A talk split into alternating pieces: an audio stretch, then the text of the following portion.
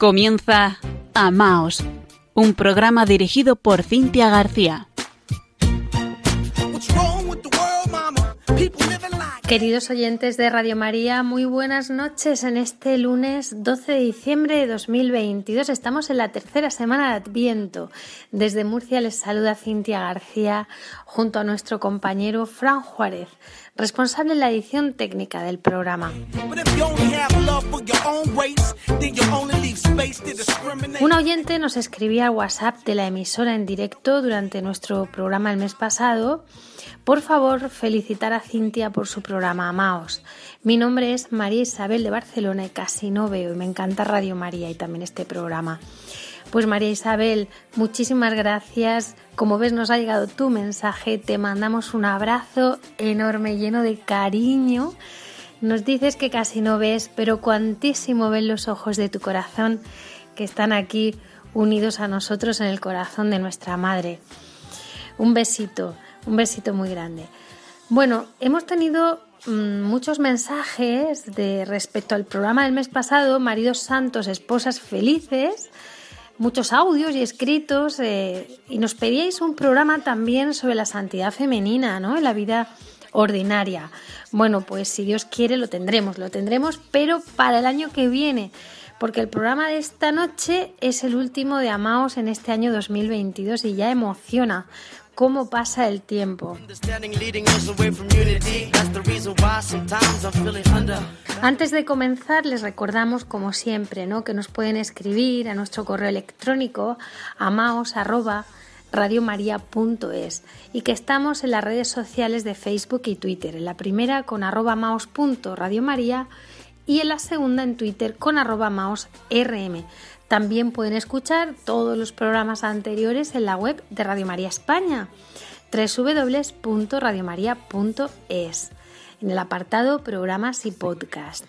Y ahora sí, comienza Amaos.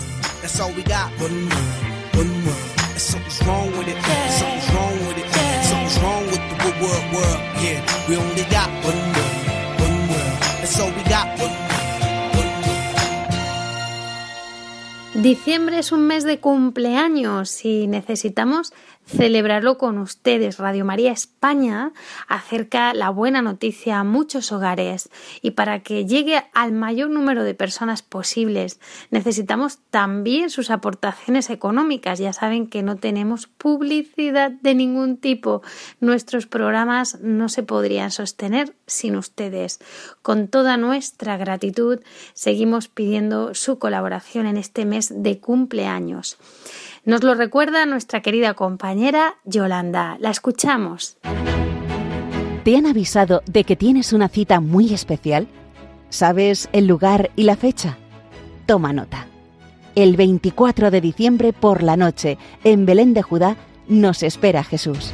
Y es que tanto nos amó y ama el Padre Celestial que nos ha enviado desde el cielo a su Hijo Eterno como Salvador del mundo, para sanar las heridas de nuestro corazón, darnos alegría y esperanza y conducirnos a la felicidad eterna. Sin embargo, muchos, ignorantes de esta cita, siguen sin conocer al único Redentor. Por eso, Radio María quiere hacer llegar la buena noticia a todos los rincones de España y del mundo. Para ello, necesitamos tu oración, compromiso voluntario y donativo. Colabora puedes hacerlo sin moverte de casa con una simple llamada al 91 822 80 10 o a través de nuestra página web www.radiomaria.es en el apartado Donativos, donde verás los números de cuenta a donde podrás realizar una transferencia bancaria o a través de pasarela de pago con tarjeta. Además, tenemos disponible el método de pago Bizum.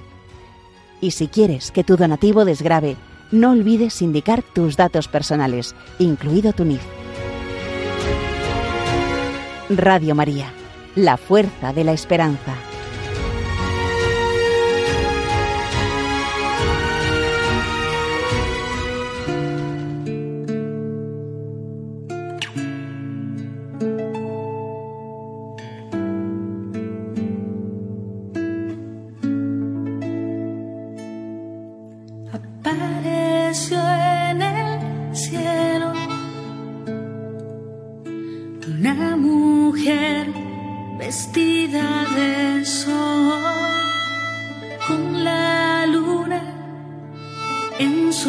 Pies y coronada de dos estrellas estaba encinta y gritaba.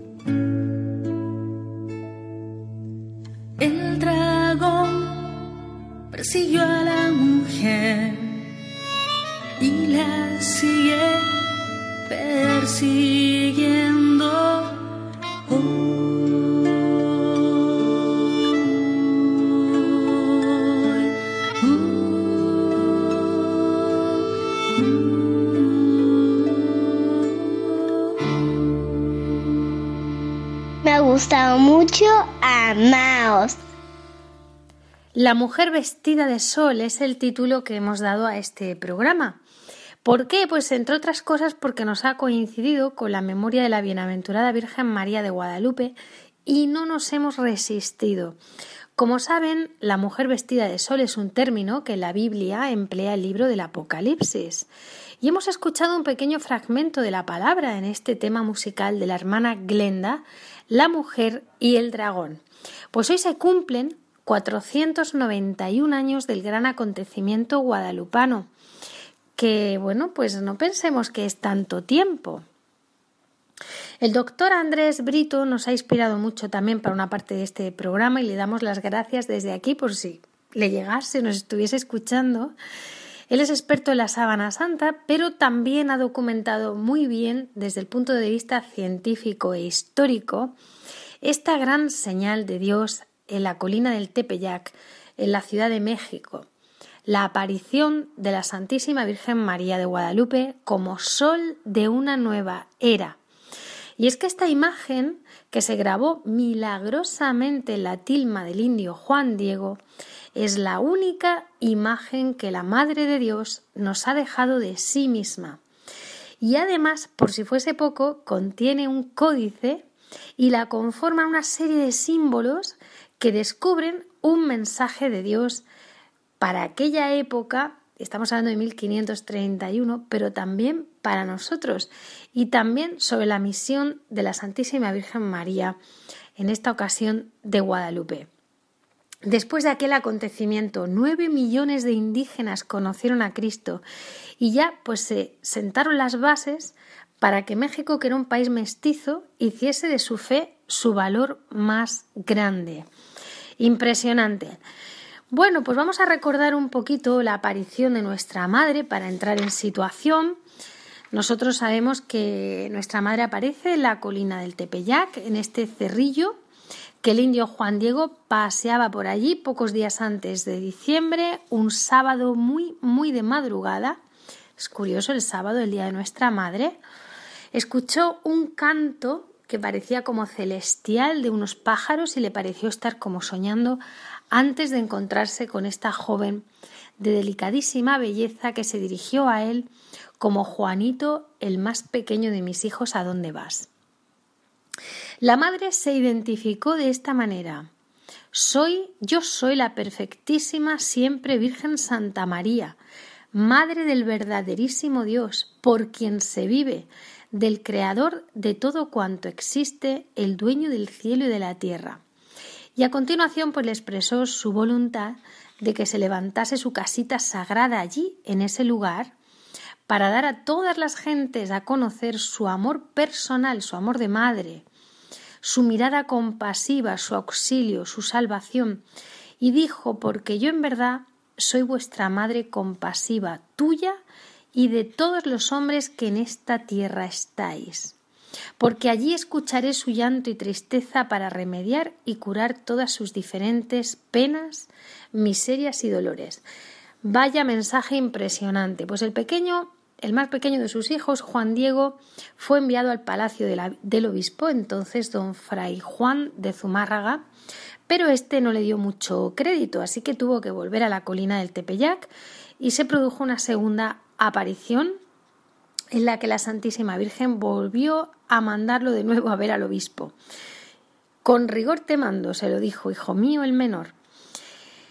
Don Fray Juan de Zumárraga tampoco le cree en esta segunda ocasión y además le pide una señal. Juan Diego tiene que volver al Tepeyac y se produce una tercera aparición en la que le dice la madre Bien está, hijo mío, yo te daré esa señal para que se la lleves al obispo. Y ya nunca va a dudar de ti ni va a sospechar. Y sábete, hijo mío, que yo te pagaré tu cuidado y el trabajo y cansancio que por mí has emprendido. Qué bonitas palabras de gratitud de aquella que es el amor, ¿no? Bueno, pues ya eh, se han sentado las bases, han habido tres apariciones para la que será la cuarta aparición, que es muy impactante porque ellos quedan al día siguiente, pero Juan Diego vive con su tío, Juan Bernardino, ellos eran pastores y trabajan un poquito con la agricultura. Sucede que la mañana del 12 de diciembre, tal día como hoy, pero de 1531, el pobre Juan Bernardino, su tío, se levanta muy, muy, muy enfermo, hasta el punto de que le pide a su sobrino que busque un cura porque no quiere morir sin confesar. Juan Diego decide ir a por el cura por otro camino pensando en volver luego al Tepeyac a su cita con la Virgen. Pero sorpresa, la Virgen aparece también en este otro camino y se hace la encontradiza. Qué bonito, qué hijo mío el más pequeño, ¿no? ¿A dónde vas? Cuando Juan Diego le cuenta lo que sucede, la madre dice estas palabras que son impresionantes y que todavía conmueven nuestros corazones hoy. Escucha, ponlo en tu corazón, hijo mío el menor, que no es nada lo que te espantó, lo que te afligió, que no se perturbe tu rostro ni tu corazón, no temas esta enfermedad ni ninguna otra cosa punzante, aflictiva. ¿No estoy aquí yo que soy tu madre? ¿No estás bajo mi sombra y resguardo? ¿No soy la fuente de tu alegría? ¿No estás en el hueco de mi manto, en el cruce de mis brazos? ¿Tienes necesidad de alguna otra cosa? Que ninguna otra cosa te aflija, te perturbe, que no te apriete con pena la enfermedad de tu tío, porque de ella no morirá por ahora. Ten por cierto que ya está bueno. bueno, es impresionante, es impresionante las cariñosísimas, extraordinariamente cariñosas palabras de nuestra madre al indio Juan Diego, ¿no? Después le, le dice que suba a lo alto del cerro, donde se encontraban habitualmente, y que le traiga las flores que hay allí. Juan Diego sube a lo alto del Tepeyac y de manera milagrosa la Virgen ha hecho florecer en pleno invierno mexicano rosas de Castilla. Bueno, imagínense, el lleno de alegría con aquel olor que le embriagaba, las recoge en su tilma, ¿no? Que es en este ayate, que es como un poncho un poco burdo, ¿no? Que le cubría.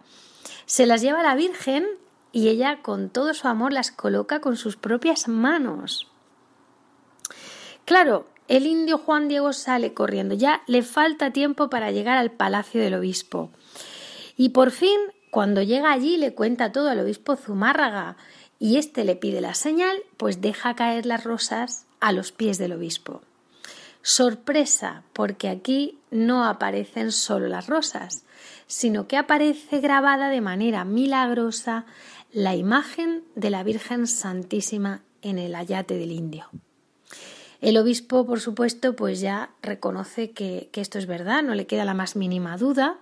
Se convierte en el primero en venerar la imagen en su oratorio privado y cuando se hizo pública la noticia, pues ya era imposible acoger a tanta gente que llegaría hasta allí. Lo maravilloso de toda esta historia, y que no es tan antigua, insisto, no es tan antigua, es que la tilma la tenemos en la actualidad y que además se ha estudiado científicamente. Una querida amiga de México, Lucy Ept, me escribió hace seis años unas palabras que he retomado por aquí. Ella me decía, Cintia, el acontecimiento se dio por primera vez hace casi 500 años, pero este permanece. La presencia de Santa María es real y es continua en el Tepeyac. México hoy sufre, como hace casi 500 años, muchos males. Necesita acudir a la sabiduría de Dios y el sol que se eleva a Guadalupe nos ilumina para poner nuevamente en el centro a la persona. La mente está cansada, agotada, ya no sabe cómo remediar tantos males. Tal vez se ha olvidado del regalo que Dios hizo al mundo con la presencia de su madre en México. Tenemos que reavivar el acontecimiento guadalupano y se trata de vivir el milagro cada día. Sería bueno que México y España trabajaran juntos hacia el quinto centenario de las apariciones. Se pueden crear nuevas formas de presencia en la política, en el arte, en la literatura. Edificar con responsabilidad la civilización del amor. La morenita nos mira a los mexicanos y mira también a los españoles, pero no solo a estas dos naciones. A través de los ojos de su imagen en el Tepeyac nos mira a todos y a cada uno de sus hijos en el mundo. Pues gracias, Lucy, por estas sabias palabras, porque es así. Curiosamente, vamos a decir esta noche que a lo mejor muchos de ustedes desconocen la imagen de la Virgen de Guadalupe en una pintura, pero se trajo a España y su lienzo permanece entronizado en la Basílica del Santuario Nacional de la Gran Promesa de Valladolid con una significación muy especial. El 14 de mayo de 1733 tiene lugar para nosotros, para nuestra historia, la gran promesa que nos dio el Sagrado Corazón de Jesús y que nos comunicó a través del joven beato Bernardo de Hoyos, que él, el Sagrado Corazón, reinaría en España y con más veneración que en otras muchas partes. Pues hoy, 15 naciones en el mundo están consagradas al Sagrado Corazón de Jesús y trece de ellas son las Españas de 1733.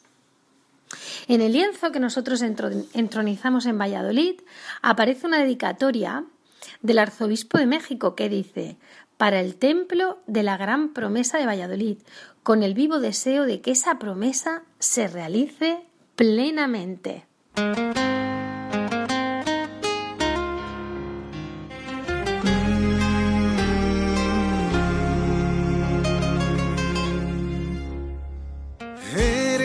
María el amor, eres la luz de mi fe, ese milagro que nace y que crece dentro de mi corazón. Eres la estrella que alumbra mis sueños, eres mi voz y mi canto pequeño, una promesa de amor María.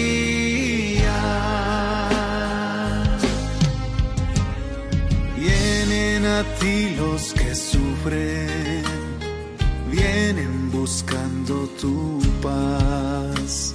Vienen a ti los que lloran y tu consuelo les das.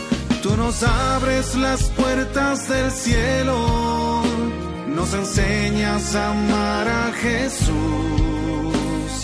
Madre,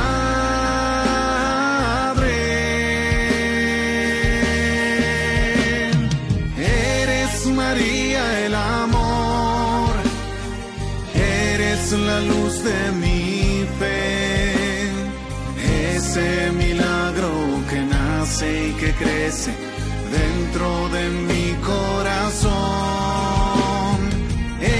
la estrella que alumbra mis sueños. Eres mi voz y mi canto pequeño, una promesa de amor. Eres María.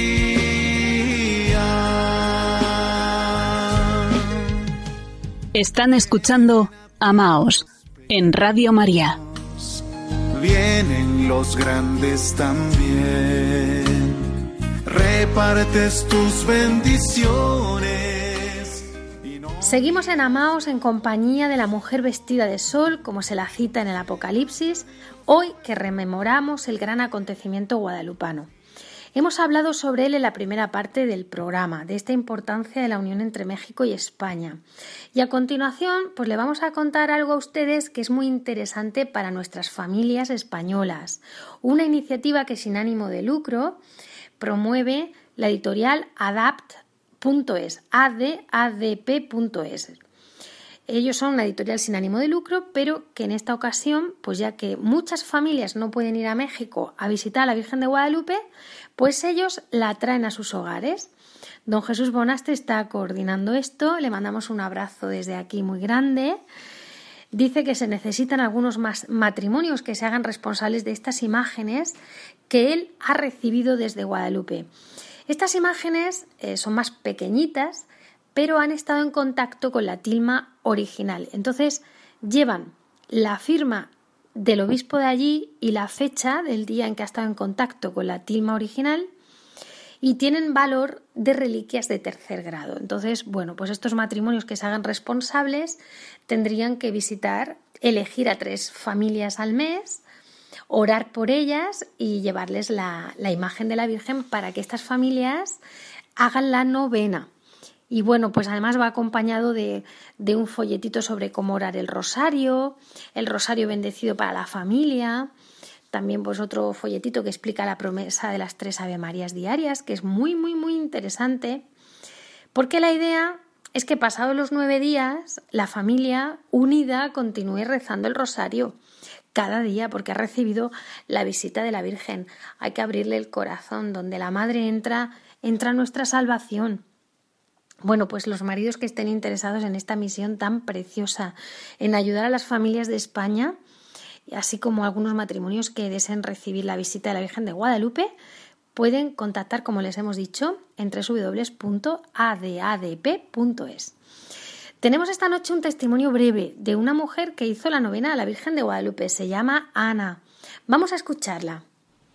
Buenas noches, Cintia. Gracias por tu programa. Pues mira, yo lo que quería compartir con vosotros es un pequeño testimonio sencillo, pues que a raíz de rezar la, novena a la Virgen de Guadalupe, que le tengo mucho cariño, pues eh, varios días después mi hijo cogió una gripe bastante, bastante fuerte, la que se sintió bastante comprometido. Yo le cuidé día y noche eh, esos días por la fiebre alta y, fíjate que a raíz de eso él se dio cuenta que yo estaba ahí, que era su madre para cuidarlo. Y, me lo agradeció tanto de sobremanera, me lo agradeció que, que, ha habido como un cambio en nuestra relación, ha mejorado porque es un adolescente mayor, pero que, que necesitábamos ese cambio, esa, la convivencia familiar ha mejorado, es que ha sido una, bendición de Dios y una gracias de la Virgen y doy gracias por ello. Y desde aquí animo a todas las familias cristianas a rezar todos los días el Santo Rosario. Yo lo hago desde hace bastantes años y es una verdadera bendición. No se puede explicar con palabras. Así que gloria a Dios y, y de verdad que, que gracias por poder compartir esto. Muchísimas gracias, Ana. Un besito desde aquí. A ver si tus palabras animan a otras familias. Bueno, no podemos dejar pasar este programa sin hablar un poquito, un poquito de los signos de la Virgen de Guadalupe, porque son tan extraordinarios que nos darían para un montón de programas. Pero como no sabemos quién nos puede estar escuchando esta noche, y quizás hay personas que desconocen lo que, lo que Dios nos ha dado a través de la Virgen de Guadalupe, pues me siento obligada de verdad a hacer un pequeño repaso, aunque sea breve, ¿no? La tilma del indio Juan Diego eran tres trozos de tela, solo permanecen dos. Tiene una costura prácticamente por el centro, que si la Virgen de Guadalupe no hubiese echado el rostro hacia adelante, su cabecita, le hubiese pasado por la cara. Las mismas imperfecciones del tejido resulta que le añaden gracia y volumen a la tela. Es impresionante. Por ejemplo, hay un nudo que forma el labio inferior de María y le da el volumen. Alucinante. La imagen de la Virgen mide 1,43 centímetros, pero tiene proporción áurea. ¿Qué significa esto? Bueno, es la proporción matemática que se ha encontrado en todo aquello que resulta bello a los hombres. Además, la imagen se ve al revés en la tela porque todos los pigmentos atraviesan el tejido. Claro, si hubiese sido una pintura, a ningún pintor se le hubiese ocurrido elegir un lienzo eh, tan malo, ¿no? Y que estuviese tan mal preparado. Pero es que resulta que no es una pintura, no tiene ninguna huella de pincel. Más bien parece como si la imagen estuviese fotocopiada sobre la tela. Y esto no tiene explicación porque no se puede hacer por mano humana. Y en esto se parece a la sábana santa. Son imágenes imposibles, imágenes que con la tecnología contemporánea no se pueden reproducir. Es que es impresionante. Además estamos hablando de un pictograma. ¿Qué significa esto? Pues un dibujo que representa cosas, que, tiene un pleno significado. Tengamos en cuenta que los indígenas, los aztecas, ellos no escribían con letras, ellos se comunicaban con pictogramas. Entonces, ¿qué representa la imagen de la Virgen de Guadalupe? Pues fíjense, la, Virgen de Guadalupe lleva el pelo suelto, lo que significa que no está casada, por lo tanto es virgen. Esto un indígena lo entiende enseguida. Lleva un broche de jade con la cruz dibujada. Esa, esa piedra preciosa, el jade, lo pulían los indígenas, ¿no? Era como un espejo para ellos. Y la cruz les recuerda a sus colonizadores, que para ellos eran dioses porque llevaban casco y barba. Y sus antiguos dioses los representaban ellos con casco y barba. Por lo tanto, inmediatamente la relacionan con ellos. La madre permanece con las manos unidas, que para nosotros es el símbolo de rezar, pero para ellos no. Significa oh, te traigo un regalo, te traigo una ofrenda, qué bonito. La madre tiene un ceñidor que muestra que esta muchacha que es virgen está embarazada. Y a los indígenas esto les va sonando de lo que les contaban los misioneros. Después tenemos el manto de estrellas. Se cuentan 46 estrellas y esto es impresionante. También es de los últimos hallazgos, ¿no? Porque continuamos descubriendo cosas en la imagen de la Virgen de Guadalupe. Las estrellas del manto de la Virgen reflejan la posición exacta de las constelaciones del norte y del sur que, del sur, que era visible el 12 de diciembre de 1531 el día que comenzaba el solsticio de invierno. No piensen ustedes que estas estrellas están puestas al azar, tienen un porqué y un para qué. En ellas hay un mensaje para los indígenas y también para nosotros. Las estrellas de las constelaciones solo coinciden si se les da la vuelta, ¿no? De manera que nos permite completar todas las constelaciones que no se ven porque están en la parte posterior del manto. A la derecha el hemisferio norte, a la izquierda el hemisferio sur y se observan un montón de constelaciones, pero claramente identificadas. Es una imagen especular anamórfica de las constelaciones vistas desde el espacio. Desde la Tierra las constelaciones no se ven así, porque es como un espejo. Y anamórfica porque la Virgen está situada en el espacio en el momento en que se cubre con estas constelaciones. Yo es que me, estoy quedando sin habla, pero sin habla de la impresión. Todo esto tiene un significado para nosotros. Fíjense que la corona boreal le cae en la frente, porque es una reina. El boyero es el guardián que podría representar a San José, que cuida a la Virgen y al niño. Virgo viene a caer sobre el vientre. Ella es madre, pero es virgen. Cristo es el león de Judá, por eso aparece también la constelación de Leo. El auriga es el buen pastor. El centauro tiene dos naturalezas, como Jesús. Cristo es verdadero Dios y verdadero hombre. La cruz del sur, el Calvario. El Leo aparece régulo, que representa al pequeño rey. ¿Qué piensan los aztecas? Esta nos trae a un rey pequeñito. Y, es, Sirio en un pliegue del manto como protegida, que en la, en la lengua original se conoce como Nascirene, es decir, Nazareno. El misterio de las estrellas de la Virgen de Guadalupe tiene significación bíblica. Apocalipsis 12. apareció en el cielo una gran señal, una mujer vestida de sol, con la luna bajo sus pies y sobre su cabeza una corona de doce estrellas. Está reflejando a la mujer del Apocalipsis. Los rayos de sol salen detrás. Fíjense, para los aztecas se aplica este razonamiento. Vamos a ver si esta mujer, si ella está delante del sol, se tapa con las estrellas y está encima de la luna, pues ella es infinitamente más poderosa que nuestros dioses, que están a su servicio, porque el cosmos entero le sirve de embellecedor. En su túnica aparece hasta siete veces una flor que es la Naui Ojin, que para ellos era la flor que representaba la plenitud divina. Por lo tanto, los aztecas entienden que el regalo que ella les trae es Dios. Todos estos detalles se nos escapan a nosotros y les escapaban a los castellanos en 1531. Pero era curioso porque los indígenas, con un solo vistazo, captaban el mensaje que traía la Virgen. Además, ella tiene la rodilla levantada y por eso se ve la zapatilla. Esto significa que está danzando. Para nosotros ese danzar significa una cosa, pero es que para los indígenas danzar significaba adorar. Ella está adorando.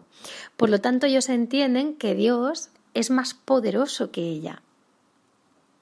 El color de la túnica es verde azulado, que curiosamente es el, color de la capa de Montezuma. El emperador, si el emperador era el único que tenía la autoridad para vestir este color, porque era el color de los emperadores, pues ella es una emperatriz. Además está sobre la luna y fíjense, México significa el ombligo de la luna, es decir, ella viene a posarse sobre su tierra. Ella viene a bendecir el ombligo de la luna. Y en la parte inferior aparece con un, angelito con cara de anciano que va vestido con una camisa que era la que llevaban los indígenas, pero una vez que se habían convertido en los conversos, y además no tiene alas de ángel, sino de águila.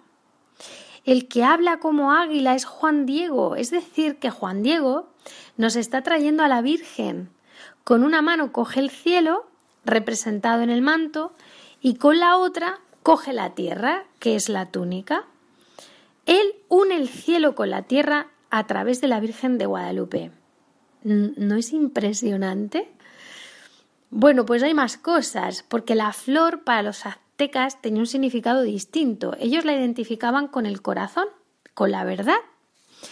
Si alguien te manda un mensaje con una flor, quiere decir que esto es verdad. Por eso la Virgen elige flores para acompañar su mensaje. El obispo Zumárraga tenía que saber que el mensaje era verdad.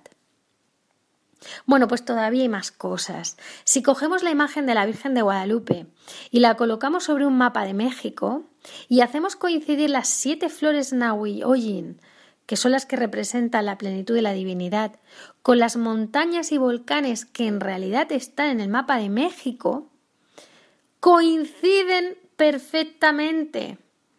Pero claro, esto solamente lo podríamos comprobar si vemos el mapa desde el espacio. Como dice el doctor Andrés Brito, díganme quién colocó las flores desde el espacio en un mapa que solo se puede ver desde el espacio en 1531. El año 1531 había sido muy especial para los indígenas. Habían visto aparecer el cometa Halley. Estaba el solsticio de invierno, como hemos dicho, que comenzaba el 12 de diciembre, que significa que acaba la oscuridad y empieza la luz. Es que acababa un periodo de oscuridad para ellos que, era horrible, porque incluso eh, sacrificaban, hacían sacrificios humanos, tenían una religión muy tremenda. Y comienzan con este sol que renace, ¿no? Bueno, todo lo sucedido, incluido un terremoto que tuvieron, mm, se habían destruido templos, una epidemia de viruela, pero todo, todo tenía un significado y dio lugar a que nueve millones de indígenas se convirtieran al cristianismo durante los diez años posteriores a la aparición. Los misioneros no daban abasto a bautizar. Bueno, pues ahí tenemos la historia. Esto no tiene nada que ver con las leyendas estas negras en las que dicen que se estuvo obligando a los indígenas. No, no, no. Los indígenas entendieron muy bien lo que, lo que venía a decirles la Madre de Dios. Después, pues la imagen de la Virgen de Guadalupe se ha extendido por todo el cristianismo. El Papa Benedicto XIV recibió una copia de la tilma de Juan Diego y la Virgen terminó coronada como emperatriz de América. Que, parece mucho aquí, pero no es nada para lo que es la Madre de Dios. da mucha risa. Bueno, en la actualidad la Basílica de Nuestra Señora de Guadalupe en México capital tiene forma del manto de la Virgen, la habrán visto ustedes muchas veces. ¿Por qué? Porque al entrar en esa basílica, ¿no? Entramos bajo su amparo, bajo su manto. Y ella ha ido eh, fraguando toda la cultura mexicana. Es omnipresente en todo México, es el amor de los mexicanos. También el Papa Francisco le tiene una gran devoción a la Virgen de Guadalupe, porque además él es científico, está licenciado en química y es capaz de distinguir los hechos de las opiniones y comprende la naturaleza extraordinaria de esta imagen que no tiene explicación racional. Además, la tilma da la sensación de ser indestructible, porque estos tejidos de agave no duraban más de 20 años. ¿Cómo es posible que haya durado 491 años intacta cuando además estuvo 116 años sin protección? repele el polvo, repele a los insectos, no tiene la más mínima mota de suciedad. Pues es que no tiene explicación. Eh, le dejaron caer en una ocasión en 1795 ácido nítrico, que hubiera destrozado todo, todo el lienzo. Incluso un peregrino en 1921, en noviembre, el 14 de noviembre, le puso dinamita, eh, entró con unas flores y ahí llevaba dinamita el explosivo estalló, rompió todos los cristales de la basílica y de las casas de alrededor. Incluso hay un Cristo absolutamente doblado de aquella, en aquella ocasión. Bueno, pues no sufrió ningún rasguño, ni la tilma ni el cristal que no era antibalas, ¿no? Oye, tanto odio a la Virgen de Guadalupe, ¿por qué? Bueno, unas hebras de la tilma con color se hicieron llegar al Premio Nobel de Química, Richard Kuhn, y dijo que los, pigmentos de la imagen no son ni de origen animal, ni de origen vegetal, ni de origen mineral, ni de origen sintético. No soy capaz de determinar de dónde proceden los pigmentos. El doctor Andrés Brito nos lo resume, o sea, que no hay o no se conocen pigmentos como estos en la naturaleza de este planeta. bueno, yo estoy alucinada, verdad. Es que cada vez que medito sobre esto, Mm, parece que, la, que siento a la Virgen de Guadalupe en mi corazón, porque es que es tan impresionante todo. Otro gran misterio son los ojos de la Virgen de Guadalupe. Resulta que reflejan la luz exactamente igual que un ojo humano vivo. Y esto es imposible en una pintura. Se han examinado con un oftalmoscopio de alta potencia y se ha visto la profundidad del ojo como una córnea humana viva. Una córnea de 8 milímetros donde además se guarda la proporción de la distancia según la posición del cuerpo y según las proporciones de Samson por Kinge, que están perfectamente estudiadas en oftalmología. Y se descubre en esa córnea de 8 milímetros 13 figuras humanas reales, microscópicas, dos de ellas, Fray Juan de Zumárraga, el obispo Juan Diego, las personas que los acompañaban. O sea, esto tan increíble tan alucinante. ¿Cómo iba a hacer esto un artista si para verlo necesitamos hoy un ordenador de la era espacial? Pues según estos hallazgos, la Virgen habría estado invisible junto a ellos, y al abrirse la tilma ante el obispo, ella habría proyectado su imagen, reflejando lo que ella estaba viendo un instante antes. Bueno, pues ahora les vamos a dejar con un hallazgo que hizo Fernando Ojeda, eh, él pensó, si toda la imagen guarda la proporción áurea, entonces tiene una simetría perfecta. Y Pitágoras había dicho que donde hay simetría perfecta hay música. Pues en efecto, vamos a escuchar la música del manto de la Virgen de Guadalupe y al final del programa vamos a escuchar la sinfonía que el músico Jorge Carlos Milán Magaña compuso a partir de estas notas.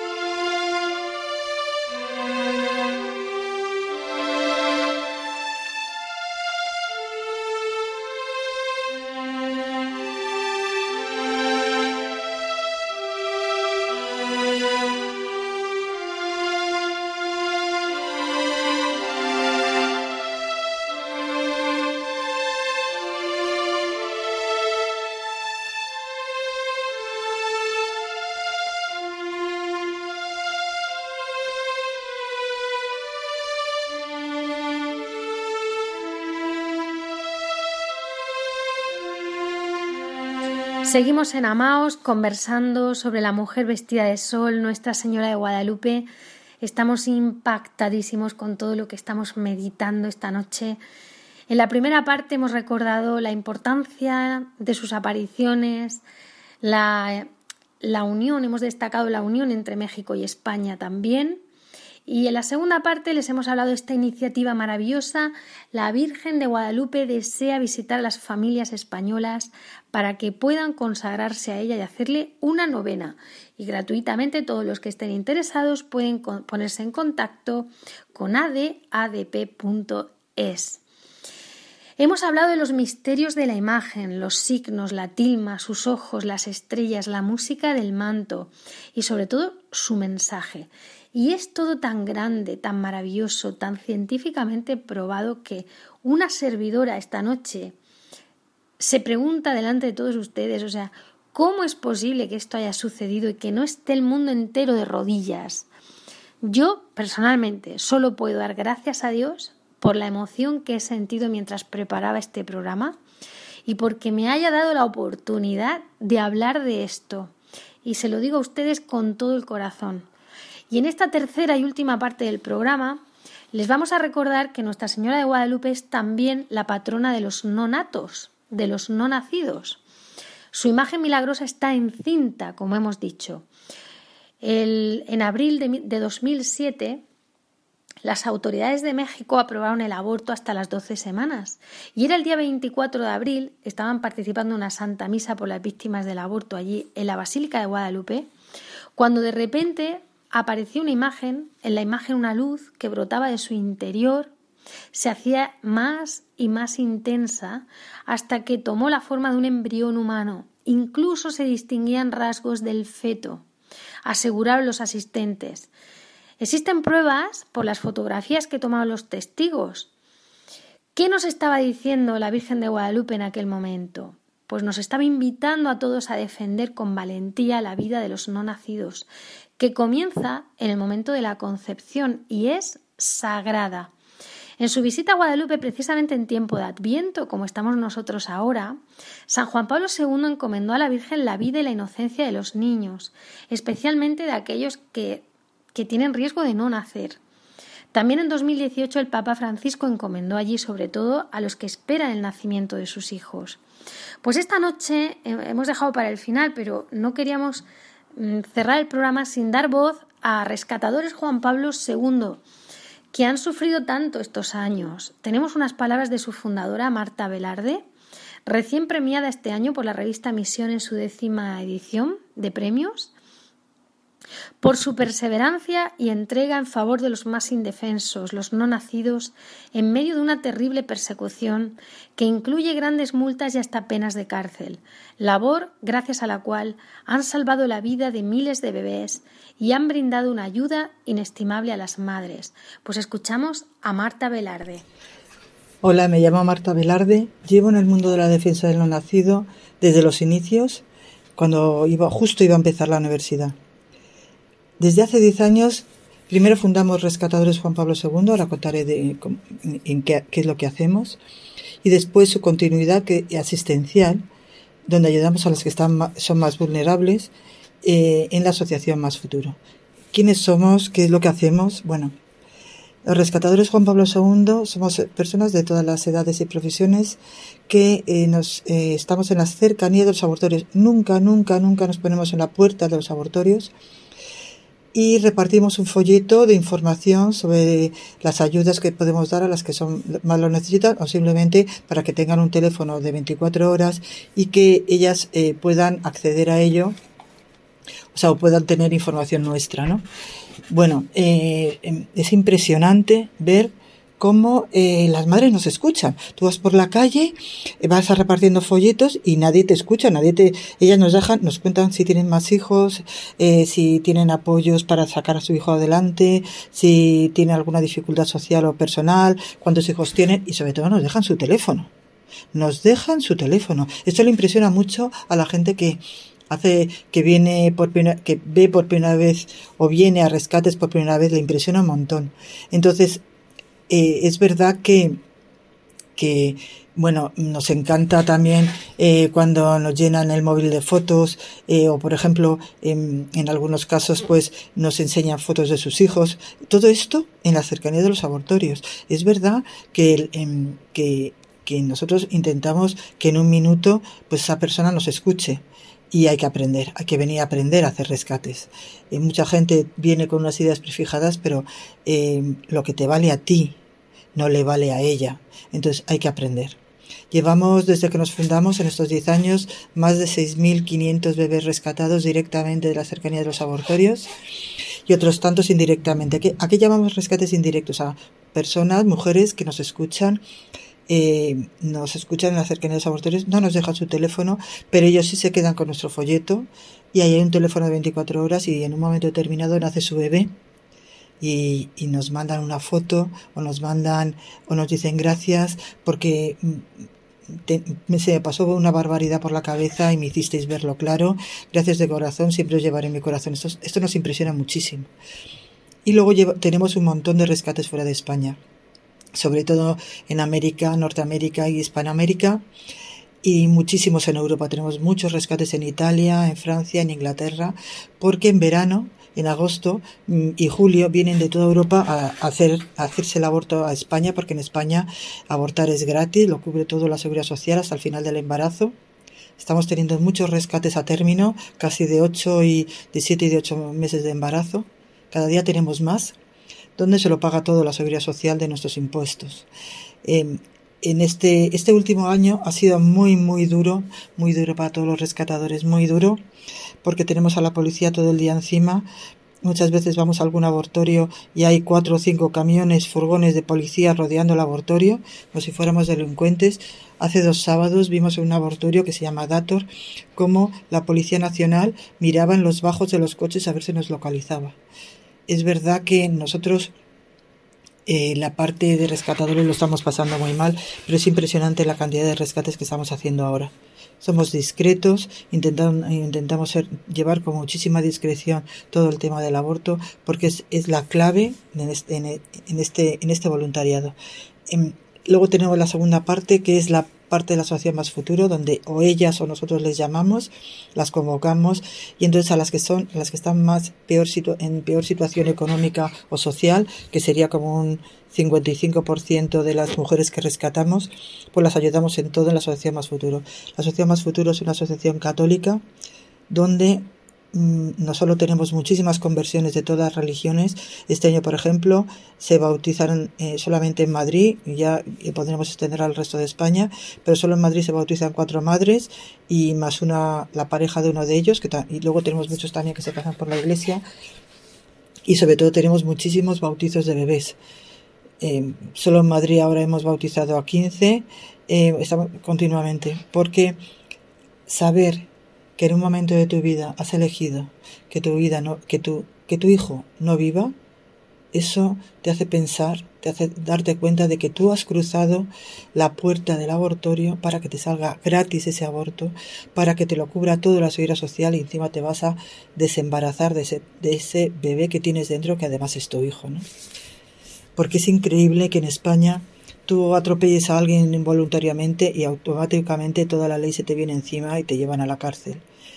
Pero decides impunemente que tu hijo no viva y no solamente tienes el derecho a abortar, sino que te lo cubre todo la seguridad social. Es tan triste.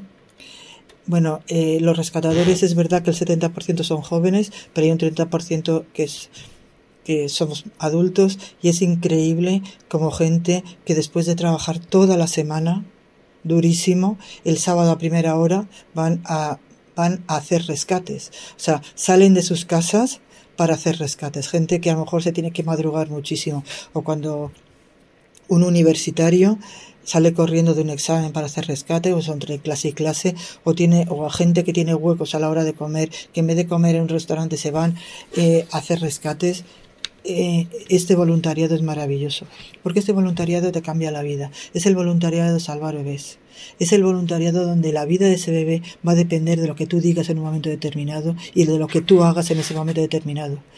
Y eso te hace cambiar tu vida hace cambiar tu perspectiva, te das cuenta de que en esta vida no puedes mirar para otro lado, de que mucha gente dice, bueno, ya hay estas personas que hacen este voluntariado, yo para qué me molesto, pues no, hay que rezar, hay que sacrificarse por, para salvarse de beber y hay que actuar, hay que actuar. Que la gente, que en España estamos siendo muy cobardes, muy cobardes, y, están matando a cientos de bebés. España es el país donde más se aborta de toda Europa, con diferencia, y encima le sale gratis. Es verdad que es un voluntariado que cambia la vida de cada persona, eh, te das cuenta de dónde está el bien y dónde está el mal, pero estamos orgullosísimos de salvar bebés, estamos felices de salvar bebés y es un voluntariado que engancha, es el voluntariado que salva vidas. Y hemos dado voz también a José Javier y a María Luisa, responsables de Rescatadores Juan Pablo II en Murcia, que nos querían dejar unas palabras. Les escuchamos. Hola, buenas noches. Soy José Javier. Y yo soy María Luisa. Formamos parte de los voluntarios del Grupo de Rescatadores Juan Pablo II de Murcia. Realizamos nuestra labor de forma voluntaria. Nosotros no cobramos nada. Damos nuestro tiempo e incluso de nuestro dinero, porque la asociación no recibe subvenciones ni tiene personas contratadas. Nuestra tarea consiste en ofrecer ayuda a aquellas mujeres que se ven tentadas a abortar porque no tienen apoyo afectivo, económico, familiar. Están y se sienten solas. Y la única salida que se les ofrece desde la sociedad y la administración es el aborto. Ante esta circunstancia, los rescatadores Juan Pablo II somos la alternativa. Desde la Asociación Más Futuro les ofrecemos toda la ayuda necesaria para ellas y sus hijos. Las acompañamos durante y después del embarazo, las asesoramos, les damos formación para su cuidado y el de sus hijos. Ya no están solas. También nos encontramos con mujeres que ya han abortado, y con nuestra experiencia sabemos que esto es un hito que las marca de por vida, que no se recuperan nunca. Este episodio tan traumático siempre lo recuerdan con dolor, sufrimiento y desgarro. Nosotros desde la asociación les ofrecemos apoyo emocional, consuelo, acompañamiento, todo en este doloroso proceso. Incluso aquellas mujeres que necesitan consuelo espiritual las ponemos en contacto con el sacerdote que apoya a nuestra asociación. Porque nuestra asociación es católica, y por eso acogemos a mujeres de toda raza, religión y condición. No hacemos distinciones. Además, las cogemos sin importar el momento de la gestación en el que se encuentran. En este día de Nuestra Señora de Guadalupe, advocación en la que la Virgen aparece encinta, embarazada, llevando en su seno al Señor. Nuestra Madre nos recuerda que ella conoce bien lo que es la incertidumbre, el miedo, a lo que puede suceder en, un futuro, incluso la incomprensión ante un embarazo, pero también la alegría, la ternura infinita, el amor tan grande que se siente, la emoción ante la gran bendición que es llevar a un hijo en las entrañas. Porque cada hijo es único e irrepetible. Por eso, los rescatadores Juan Pablo II y las madres rescatadas tenemos muy presentes a la Virgen y nos sentimos muy acompañados por ella. Ojalá cada vez seamos más rescatadores y más miembros de la Asociación Más Futuro para poder ayudar a más madres y a sus hijos. Pues muchísimas gracias, un abrazo muy grande Marta, José Javier, María Luisa. Nosotros vamos a cerrar el programa con una oración a Nuestra Señora y como les habíamos prometido, con la sinfonía que inspiró la música del manto de la Virgen de Guadalupe.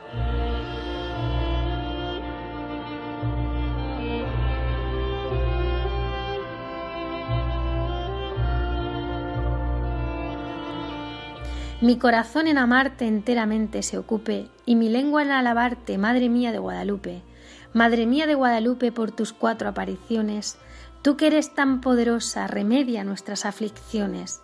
Ayuda a los futuros padres a recibir de Dios el inestimable regalo de la vida de su Hijo, Consuela a los padres que han perdido ese don por el aborto y condúcelos al perdón y a la curación por la divina misericordia de tu Hijo.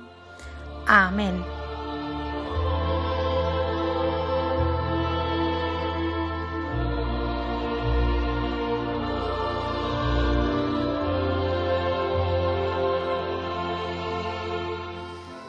Gracias por su compañía. Esperamos que nos escriban con sus opiniones, preguntas, sugerencias, todo aquello que nos quieran contar. Nos pueden escribir al correo electrónico amaos@radiomaria.es. Tenemos una cita en cuatro semanas ya el año que viene, el lunes 9 de enero de 2023 a las 21 horas. Hasta entonces sigan escuchando la programación de esta emisora, Radio María España. Feliz Navidad, feliz entrada de año y amaos. Un saludo y que Dios los bendiga.